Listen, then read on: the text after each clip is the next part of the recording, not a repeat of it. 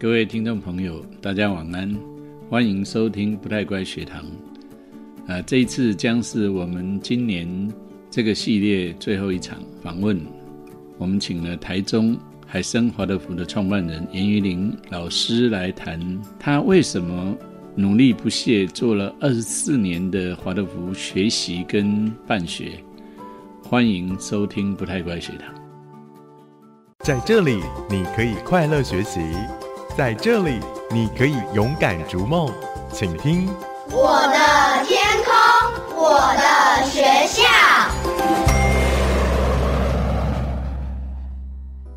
各位听众朋友，大家晚安，欢迎收听不太乖学堂，我是郑同僚。今天晚上我们访问台中华德福长期现身办学的一个呃女性，叫严于玲，她是善美珍。华德福的创办人，从公元两千年开始办学到现在接近二十年。我们先欢迎严创办人，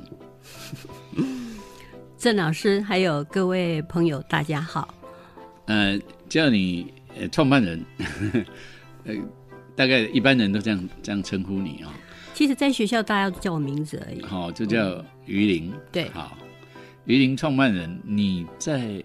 二十年前，将近二十年前，为什么想要办华德福？其实严格说来，其实是超过二十年。嗯嗯，已经有接近快接近二十四年。嗯，严格来讲，嗯，台湾我知道，台湾体制外的教育啊，很重要的推手一群先锋，甚至于一开始的时候被政府威胁要用法律来告的，嗯，都是女性为主啊。那您也是。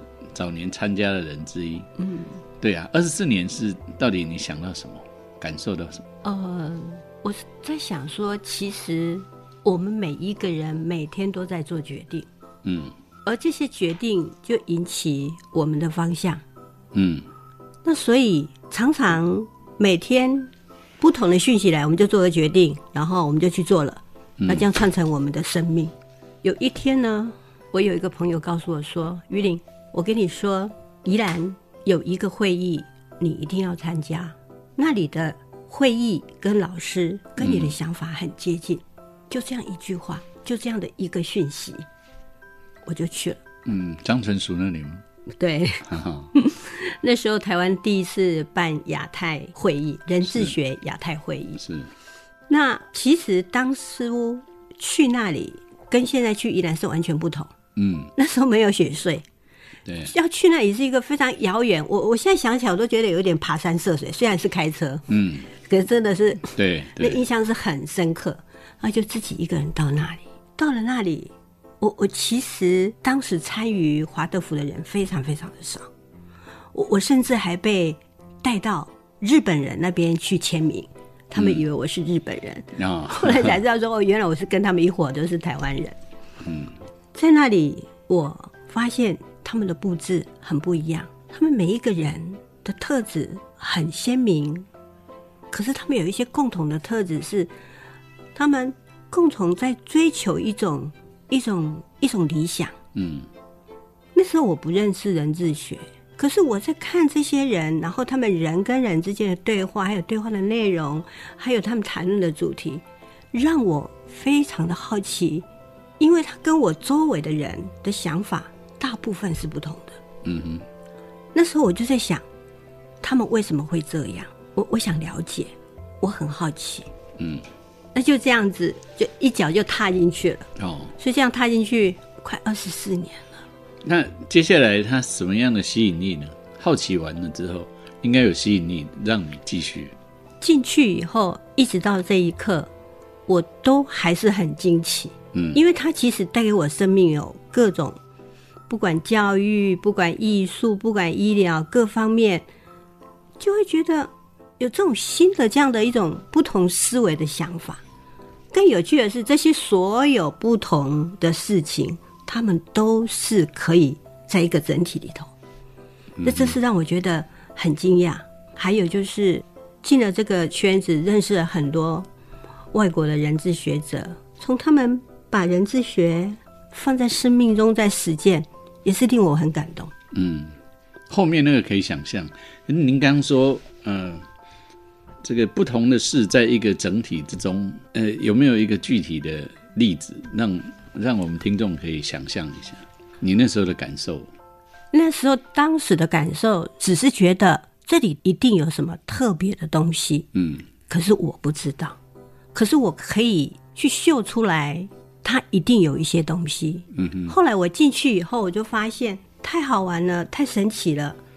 就如我刚刚所说的，你如果说要举一个例子来讲，你就会发现最简单的是他在讲教育，不管怎么讲怎么讲，比如说华德福在讲身心灵好了，他再怎么讲都会中心会回到这个人。嗯嗯讲医学怎么讲怎么讲，他还是会回到人，不管法律各方面都回到人。哼，回到活生生的人，回到回到活生生的人的本身，而这个本身又会去跟整个这些周围的环境是连在一起的。嗯，这个我可以感受，因为有一些体制内的校长啊，或者是老师，他们觉得我每天看到的就是书本进度，嗯，不太容易回到人的身上。嗯，那是这样的机缘让你想要扩散这种影响，所以开始办学。是。接下来就回来以后就努力的把原来那时候我其实就在帮忙呃一家幼儿园，那那家幼儿园就把它转型为华德福幼儿园，就这样开始，就一步一步的开始。嗯，讲起来比较简单啊，一步一步。我知道一个组织的转型，其实里面有很多事情要做。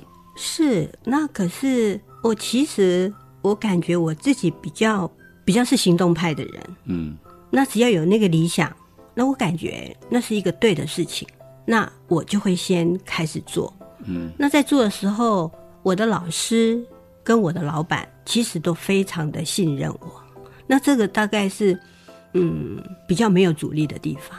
嗯那就这样开始做，整个那个里头的困难，会跟现在在华德福办学的困难是不一样的。哦，怎么说？我们当时的困难是没有老师，嗯没有家长认识华德福，对，所以呢，我们那时候要努力的，怎么样让家长认识，把这些好的华德福的东西转化成为老师可以接受，老师觉得这个是对孩子重要的，然后转化给也转化给家长。嗯那另外一个部分，那个时候我们甚至没有任何大学生毕业愿意来我们学校，因为谁也不知道什么叫华德福。嗯 所以那时候我们有有几年的好多年的时间，一直就会跟呃大学老师做一些联络。可是，在跟大学老师做联络，我觉得整个那个回忆起来，其实是是被支持的，就是像类似郑老师这类型，就是非常支持一些这些理念学校的教授。那就那个时候真的是邀请这些老师来学校看我们教学啊，跟他们谈话呀，然后有一些特别的庆典啊、活动啊，总是邀请这些老师来看。嗯，那这些老师其实他们本来就非常有教育理理想，他们可以理解，那就跟我们甚至会一起做论文啊，然后一起就开始安排有一些实习生啊，就来实习啊。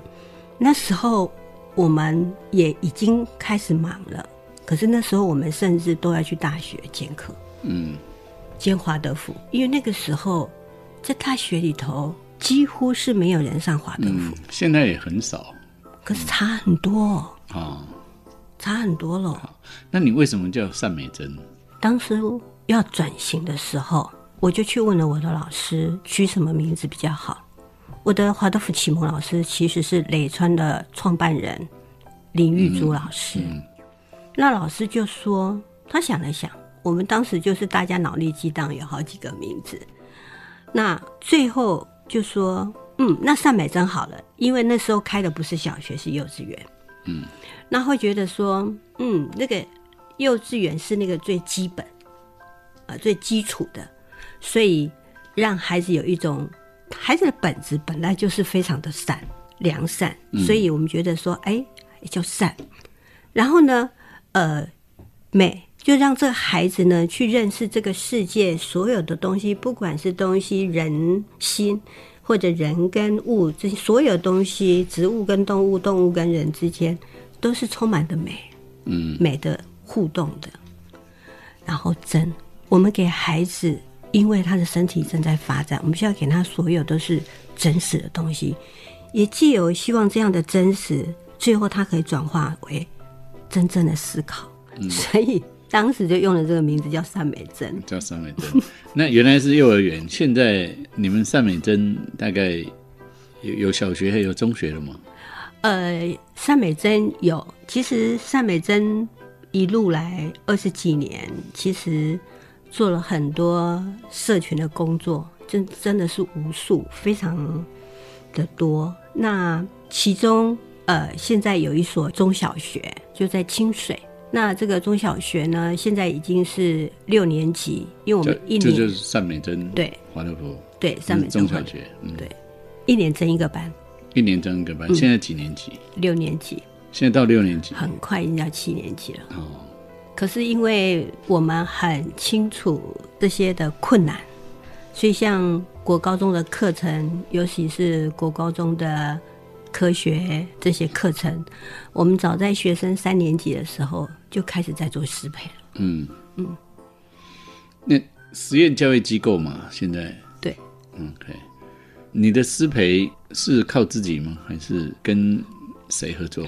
两种，在刚开始创园的时候的师培，那时候没有对外师培，那时候只是对内，对自己的老师。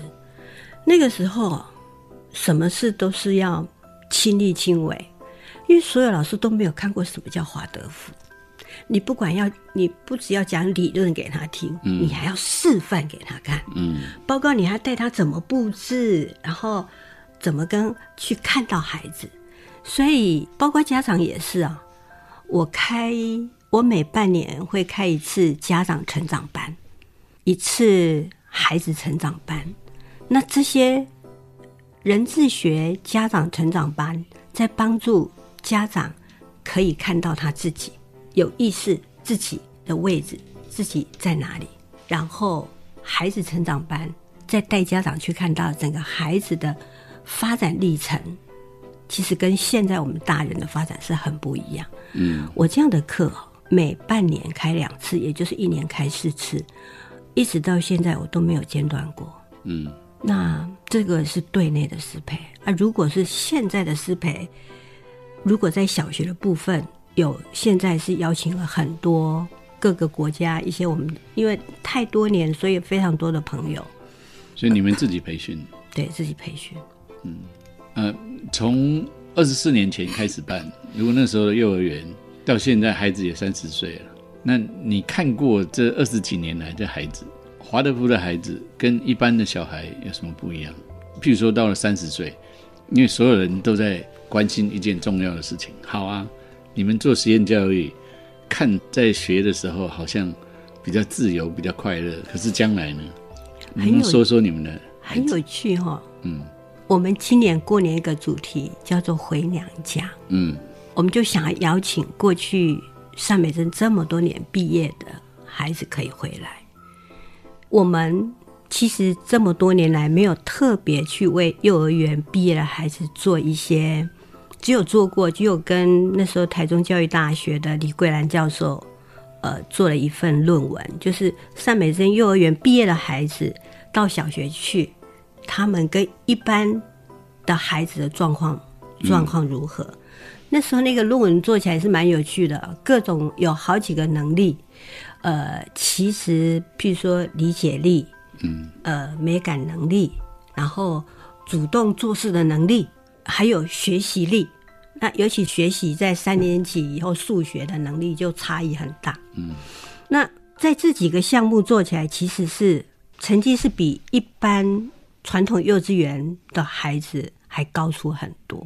嗯，那接下来就没有针对这些去做一些就是这样的一个研究。嗯嗯，那可是你久不久会有一些家长就会带孩子回来看你，对，啊，你会看到这些孩子很有趣哈，就是幼稚园老师就是毕竟跟他们在他们很小的时候，他就其实就跟他们很接近，所以他们一直就是对幼稚园老师有一种有一种境界。你们是几年开始？就是呃，孩子几岁的时候开始到你的幼儿园？我们的幼儿园其实两岁就可以就读，以前一开始以前两岁就可以就读。对啊，所以三岁以前是蛮关键的，对不对？所以两岁算是在关键的时候就进入你们的对。所以你会看到现在他们即使是青少年，那看到你，他们还是会非常专注，就说于林老师好，嗯就是很多年没见面还是这样，嗯，很有趣。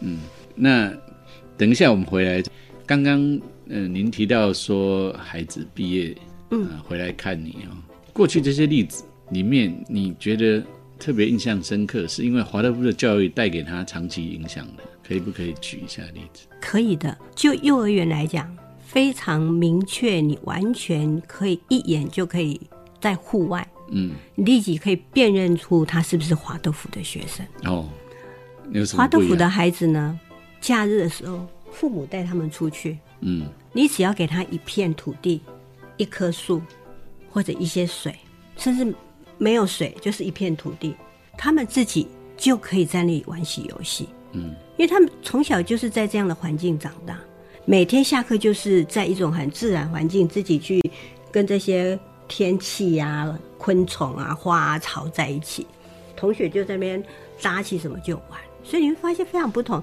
他们不会去要求说要去，呃，要去溜滑梯啊，做什么啊，哦。但是现在因为那个物质的那个机械东西对孩子的那个干扰越来越大，嗯可是如果你真正去看家长很努力在保护孩子的，基本上你会看到他们玩的特质是完全不同。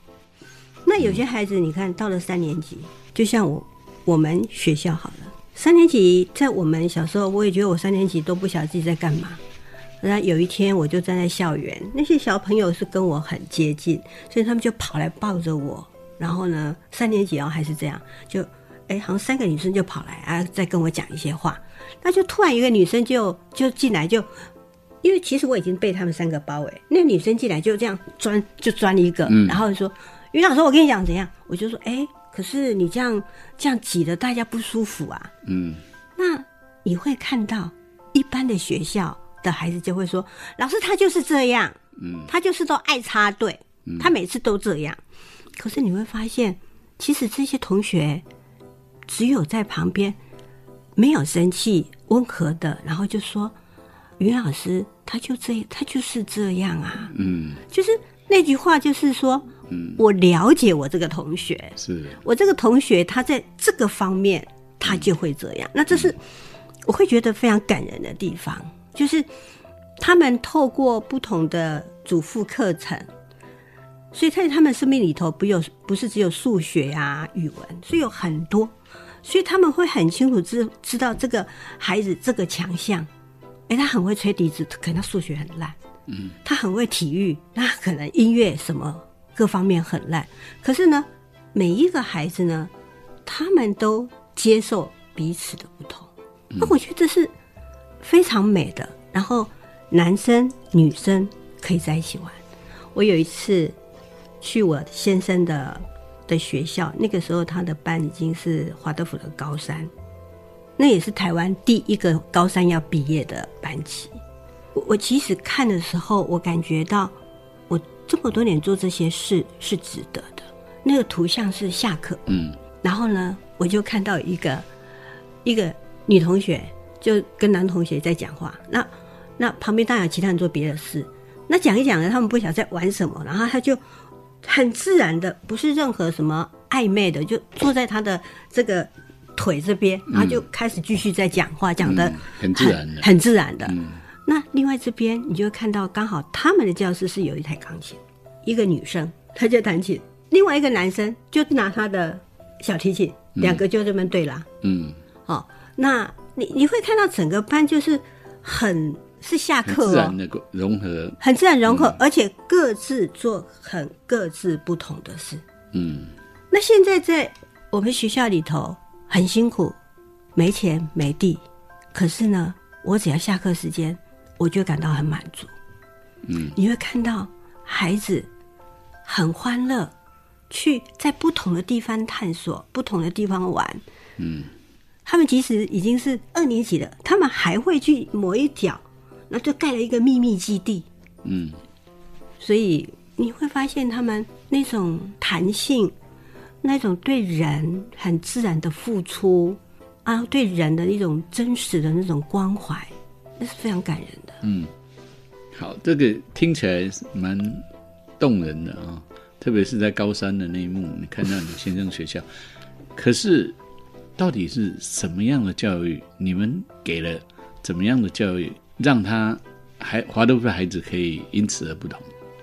我举简单来讲，嗯其实所有的华德福的课程，不管是数学、语文，或者所有的副课程，每一个老师都非常的尽力，让孩子在小学阶段喜欢学习。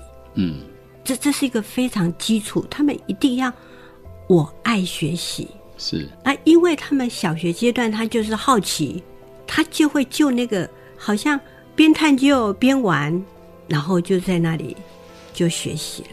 嗯，那除了这个兴趣以外，其实那个教学方法很重要。我举一个，我实际有我在小学有带他们上美术课，嗯哼。我讲最简单的一年级好了，一般可能在画，呃，很多人都觉得，哎呀，那个华德福的湿水彩又没什么，就是这样画一画这样，对，很美啊。可是就是这样，可是不是，当你非常清楚的时候，你会知道它是一场艺术课，它有艺术课该有要完成的任务。嗯可是呢，它除了这个任务，它其实背后在引导孩子学会一种活生生的一种观象，或者说一种想象的能力。嗯哼那我实际举例子好了，譬如说我们就会说，哇，那个春天来了，然后呢，你就用很淡的红，好多的精灵，风精灵、水精灵、火精灵、土精灵都开始来花园工作了。嗯然后呢，就是这样子，然后他们每天都来工作一点，那他们就一层就越来越越浓嗯一点。，一层一层画上去，可是你没有教他一层一层画上去，你告诉他的是说你对你告诉他的是，他们每天都来工作，嗯他们每天都来工作啊，然后一直工作到一直工作到快完成的时候，他们就发现整个花园已经开满了花苞。老师这个时候就是教学很重要的地方是哪有花苞，这不全部都是只是 都是只是淡淡的一层一层而已。对，可是呢，这个时候你就会说，小朋友，你看，你开始在你的画去找找看哪里开花了。孩子其实就是有能力，因为他那个是自然形成，他真的会有些地方像花、嗯哦这样子。嗯那他们就会说：“我说，当你看到哪里有花，你就把那个花画出来。可是，一年级其实不需要画画，对他，就是会画一个圆点，嗯就出来的时候你就看到很丰富，每一个人画出来的东西找到了花的位置是不同的。嗯这样子，最后还是要进入思考。我们全部收好，大家开始在中间看每个人的每一个人的作品。那每个人的作品以后，我就会问他们说：“你最喜欢哪一张？”一年级的孩子很可爱，刚开始都说我最好，老师我最喜欢我那张，我那张最漂亮。可是随着这样带他们那个那个视野、那个看颜色的那个能力越来越多，你就会发现他们慢慢，他真的是可以去品味哪一张是美的，甚至于有些时候我们在画一些颜色出来，画出来以后，他们有能力去分辨出这个是春，这个是夏，这个秋可以动。嗯。所以这是一个非常简单的例子，只是从水彩画的角度。嗯。你会发现老师非常用心在于让他们对学习是有兴趣的，嗯。然后让他们积极，让他们的锻炼他们的基础能力，就是他们的以水彩课来讲是水彩课的任务，它是很严谨的。然后再来透过这些，我们让他让他对这样的课程是有一些想象力的，然后把那个想象力可以真实的放在他的图里面，最后他会自己形成一种一种思考，一种思想。有些时候很有趣，小朋友到了二年级下学期，老师我画的很丑，我说哪里很丑，就是很丑。可是啊，我好喜欢你这里哦，就是好丑。那有些时候这样啊，我就故意说好，那今天大家下课，呃，排排，然后每个人都告诉我，你觉得你的画哪里最漂亮？每个人还是可以说得出来。有些时候我会换一个主题，就说，那你们每个人说说，如果这张画大家这么不满意，下礼拜我们再重新画，那你下礼拜你觉得你哪里要改变？所以其实他们是这样被带出来的。嗯，你听起来很动人。一般对华德福的刻板印象也会觉得说华德福的艺术强，嗯，这样说常常意味着说华德福在学科上面比较没有那么样系统性的让孩子可以有应付这个未来考试的能力。嗯，那您这个参与华德福的办学那么久，你怎么看这种说法？我没有特别对这个问题感觉华德福只有。艺术教的好，嗯，以前可能会觉得说，好像语文孩子学起来，某一些孩子不会，全部孩子比较吃力。可是当你细细的去看到原因的话，你就会发现那个方法教语文的方法是要改变的，嗯，因为我们的基本用字量跟国外它的这样子英文的英文的字母，那其实是很不同的教法。所以，像我们现在在语文课上的教法就很不一样。那所以，在这个部分，我们会给他一些，譬如说，他们有一个语文练习课，嗯，他们会有多一些时间做做语文练习课。那当然，我们学校一二年级的功课都是做家事的功课，因为一二年级他身体必须从幼稚园拉过来继续的锻炼，让他锻炼的更好的时候，他才能让他的整合在头脑。嗯哼，因为一般人就会觉得说，华德福在艺术方面的强项，让孩子也有可能说，原来可以发展其他比较所谓传统比较左脑思考的，嗯，呃，是在这个过程里面没有好好被陪伴的。单美珍这边怎么安排小学部这样一天的课程？大概是不管是小学或幼儿园，其实。都不外乎就是那个节奏。嗯，那以小学生来讲，他们一早来就是很自由的在校区，然后呢，时间到八点二十就敲锣。嗯，那敲锣很自然，孩子就自然就回到自己的教室门口，准备把书包背起来，东西拿好，因为老师已经在门口欢迎他们了。嗯，那当然每一班的老师的那个个性不同，呃，他们方式也不同。那这点我其实这里我很。等一下，或者回过头来谈，再来谈这个有关人这个部分。那呃，有的握手，有的有各种的打招呼的方式就进去。进去以后，他们就会开始从一个圈开始，一个成圈。嗯，所以他每天早上就从唱歌、节奏、跳舞，有些时候四年级有棍棒。嗯，那这些成圈呢，随着年级越大，时间就越来越递减。那可是基本上。在一到六年级，一到一到六年级，其实这个早上的成圈的，都对孩子还是非常重要。尤其像他们的早上成圈，如果是语文课，就会去对照语文课；数学对对照数学。接下来他们就开始主课程。那主课程他们是周期性的课程，两三个礼拜，对，两三个主题，一个主题，有数学的，有语文的。那像三年级，他们就会加入，有些时候会有建筑，有些时候会有农耕之类的。那接下来就开始会有一些，就一个大下课。那大下课也包括他们会在教室里头先用早点心，嗯，这早点心是他们自己带，他们就很温馨的围坐吃点心，他们会自己带水果来，然后分享。那到大下课，那接下来开始就是属于呃副课程。或者是一些练习课，那有的这些练习课，它会是文学校课有关练习课的，叫做导师时间。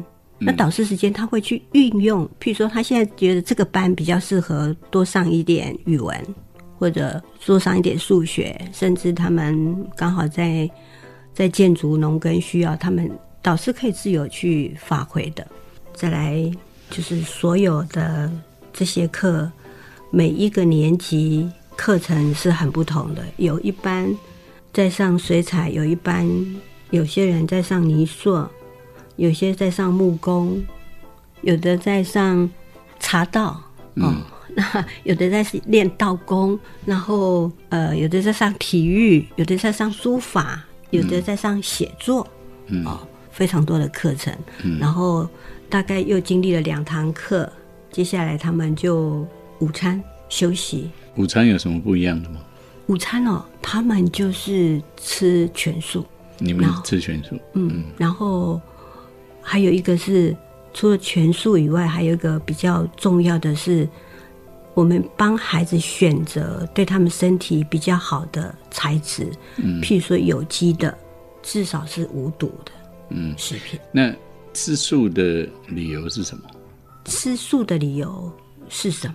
其实我们学校从幼儿园就吃素，嗯。那是一种一种平衡吧，就是感觉到其实当初是因为孩子还小，嗯，那事实上孩子还那么小的时候，他们其实还没有那么物质化，其实孩子还不需要吃那么多大地的，譬如说红肉之类的这些这些肉类的东西。嗯。那其实当然我们也有在考虑，随着孩子越大，我们是不是要来开放肉类？嗯，哎，也是有在考虑这件事情。那因为我们现在孩子到六年级，那七年级国中以后开始会有一些一些转变。如果好吃啊，我看别的学校华德福呃吃素的也不不少啊。他们一开始孩子可能会排斥，可是久了之后，他们其实能够在这种很平淡的食物里面，能够真正去体会到这食物的原汁原味，嗯，然后他的味觉会变得比较敏锐。这是一定，这也是当初我们、除了刚讲那个原因，一个非常重要，就是在保护他的感官。嗯，保护感官，这是我们现在这么多刺激的社会里面，你觉得很重要的事情，是吧？非常非常重要。我们可是，一般的观念是说要开发他的感官，那你要保护到什么时候？其实这两件事情没有冲突啊。嗯保护就是在孩子在幼稚园，然后或者是说至少到二年级之前，其实他们是需要保护这些隔绝这些物质化的想法，包括实体的机器、iPad、手机嗯这些东西。因为这些东西除了对他的身体电磁波不好以外，这些所有的东西制造的声光效果只会让孩子沉迷在其中。可是对孩子他没有什么想象力呀、嗯那你应该让孩子用一些真实的东西，透过原型，他知道什么是水的原型。其实太多例子了，像一些日本的安藤忠雄建筑师，他们那么会用像魔法师一样，那么会用水。嗯。那因为他小时候就住海边啊，嗯。那所以他知道那水的原型，他跟他好好成为朋友，他就可以用它。嗯，所以因此保护也就是发展，因为他真正能够让他可以在一种比较有厚度的时候再来发展，而不是一开始看到太多浅薄的形式的东西。是，对啊，郑老师是行家，嗯，你做这个教育已经有二十四年了啊，也办了幼儿教育，嗯，现在也是小学教育，嗯，你要不要分别对于幼儿的家长跟小学的家长有些什么样的建议？从刚刚说保护、发展，我我想给幼儿园的家长，零到七岁的家长一个非常人智学也非常简单易懂的一个图像。嗯孩子他非常努力降生到这个地球来，那他带着他的天赋，带着他的兴趣而来，他就是想来。他来到这个世间，他必须先学会，因为他爱地球的父母，他爱地球所有的一切，所以他非常的敬虔这一切，所以他学会放下。所以他当他放下的时候，他的自我先先藏着，因为他的这个这个放下，让他反而跟周围的这些所有的宇宙灵性更结合。所以你会发现，这个年纪的孩子有一种你我们一般人在任何年龄没有办法去比拟的那种、那种大爱、那种良善、那一种没有分别心的，没有分别心，然后那种给予这样子。可是很有趣，他另外一个部分，因为他的放下，他的头脑就是还没有发展好，所以你会发现他成为两极性，一边是非常的慈悲、非常的良善、非常的有爱，另外一边是非常的满足自己，嗯。不好商量，无厘头，嗯。然后呢耍赖，然后都是自我满足，想吃不给他吃就哭，想要什么你不给他他也哭。嗯所以我我觉得这是一个非常简单的图像，就是说零到七岁孩子就是这样一个两面性。那我们成为父母，重要的要做什么？我如何可以把孩子这个充满灵性的这些慈爱、慈悲、这些大爱、这些纯真，可以保留下来，成为他内在的巨大的力量，将来用。另外一个部分，我如何把他的自我中心可以带出来？让他从那种很本能的、冲动的、欲望的，慢慢越来做是越来越独立，越来越有方向，越来越可以跟别人合作。这个图像倒是是可以给，嗯，幼儿园就是零到七岁的。那如果是小学，但是对不起，我先插问一下，那问题是他怎么保留？对呀、所以这个就是对对，一个家长来说，如果他没有办法把孩子送到华德福，我们听众朋友里面可能有这样的家长，是像这样的问题，我常常就是在人智学家长成长班跟家长讨论的议题。那其实如果在网络上有看到我们的这个成长班，其实善美珍一直都是开放的，而且是没有收费，嗯，就是你都可以来上。上网就可以打善美珍，对打严玉玲，就对，严于玲或者是善美珍，你都可以来。我记得有一阵子，呃，人美那边有一些有华德学校，就是哎，你大家排队排的太多，那你就是要有积分嘛，哈。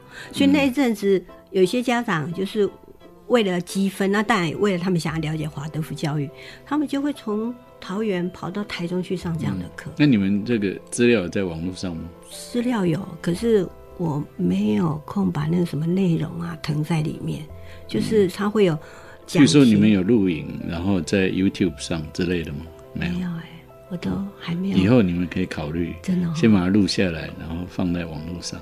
对，我是觉得那个成长班其实是蛮推荐，因为他因为他很成熟。嗯，好。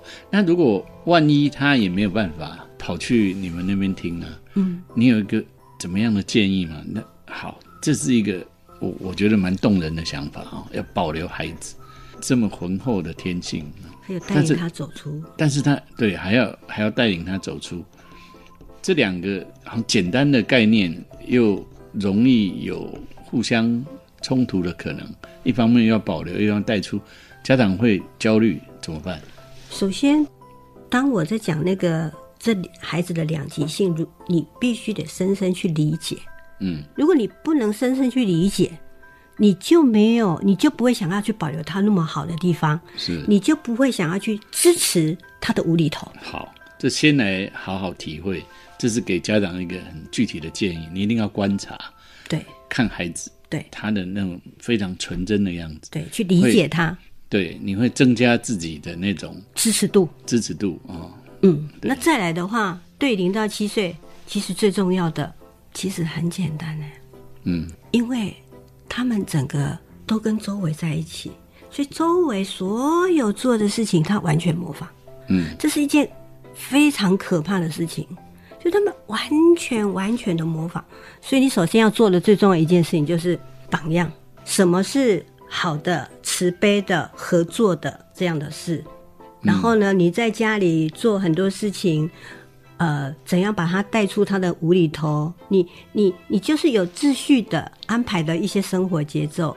那透过这些节奏、这些榜样，孩子就可以做得很好。嗯详细的欢迎来参加活动，来参加免费的课程。对，我觉得这个蛮具体的。那最后简单的说一下对小学呢，小学阶段的家长建议。小学阶段，如果你说在幼稚园的家长像一个宗教家，那我就会说，在小学阶段，我们常常带家长做很多美的东西，嗯，就是你不需要了解数学怎么教，语文怎么教，那不是重点，重点是你有没有办法带着孩子去看山看海。嗯然后去看这些所有这个地球，包括你家的花园就好，你家的周围的美。